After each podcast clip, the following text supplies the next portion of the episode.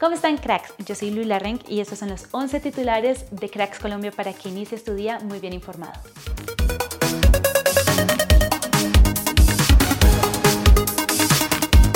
Gustavo Puerta estaría a punto de fichar con el Bayer Leverkusen. Varios medios aseguran que el jugador del Bogotá Fútbol Club se haría exámenes médicos en Colombia y firmaría su contrato para fichar por el equipo de Alemania, que habría pagado apenas 2 millones de euros para llevárselo.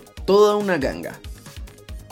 Alexei Rojas, uno de los arqueros de nuestra Sele, está seguro de la victoria ante Argentina, pues dijo, el grupo está muy unido, estamos enfocados en nuestro objetivo.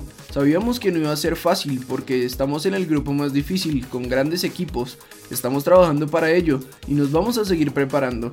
Mañana tenemos la fuerte convicción de que vamos a ganar y eliminar a Argentina. Mariano Antico, periodista argentino de Teis Sports, fue crítico de la selección de su país. Argentina la vi con muchos errores defensivos, muchas imprecisiones en los primeros dos partidos, en los que recibió 5 goles. Es un equipo que le ha costado generar y ser vertical, ha tenido el control del balón, pero le cuesta ser incisivo en ataque. Boyacá Chico volvió con toda la A y empezó el semestre con victoria 2 a 0 ante Alianza Petrolera con goles de Gamer Balanta y Jacobo Pimentel. Otro que ganó en casa fue el Tolima. Brian Hill y Andrés Rentería marcaron los goles del equipo ante América, que solo pudo descontar con gol de Andrés Sarmiento. En el último partido de la jornada, Nacional venció 11 Caldas por la mínima con gol de Andrés Román.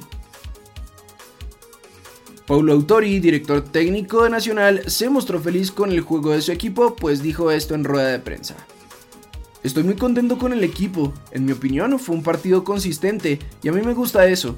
Finalizamos muchísimo de cara al arco. Felicitaciones al arquero del Once Caldas, estuvo muy bien. Presionamos al rival, quitamos balones cerca del área contraria, tuvimos mucha consistencia en la media cancha, con bastante agresividad. Prácticamente no permitimos que el rival, con jugadores como Shermar Cárdenas, filtraran pases verticales. Hoy se cerrará la primera fecha de nuestra liga entre Jaguares y Santa Fe. Julián Quiñones está enrachado. Anoche volvió a marcar gol en el empate a 2 contra Santos Laguna. Camilo Vargas también fue titular y en el equipo rival Jaros Preciado jugó 90 minutos. El Tigre Falcao sigue sonando para llegar a la Liga Mexicana. Según medio tiempo, el equipo está buscando la salida de dos de sus jugadores para abrirle espacio a nuestro goleador, por ahora no hay acercamientos oficiales entre equipo y el representante del Tigre. El gerente deportivo del Junior, Héctor Fabio Báez, dijo en Blue Radio que Juanfer Quintero podría jugar en la próxima fecha con el equipo Tiburón.